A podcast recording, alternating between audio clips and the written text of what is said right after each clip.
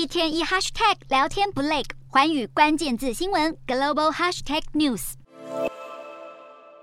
泡沫绵密，消暑解渴，来到酒吧小酌是许多英国民众的日常。然而，欧洲大缺电冲击到这样的小确幸，英国酒吧业在新冠疫情中受创，生意好不容易出现起色。然而，电价飙涨却吃光获利，而且一涨就是好几倍。业者赶快向英国政府求救，警告许多酒馆恐怕撑不过今年冬天。荷兰 TTF 天然气期货作为欧洲天然气价格的基准，如今却比去年同期大涨将近百分之三百五十。从一年期电价合约看来，德国大涨百分之五百四十，法国更飙涨百分之七百九十。然而，欧洲电费之所以高到让民众苦哈哈，是多重原因所导致。不止能源价格，早从去年九月开始走高，乌俄战争爆发以来，更是打乱供给。法国老旧的核电厂频传故障，发电量是三十年来最低。今年夏天，欧洲各地遭逢热浪侵袭，用电需求大增。更有分析师预测，不但两年内能源价格居高不下，甚至可能延续更久。法国政府一方面承诺将会扩大对天然气跟电力消耗企业给予支持。但一方面又要求企业提交计划，节电至少一成。巴黎市政府甚至派出警力，针对开放空调却没有关门的店家加以开罚。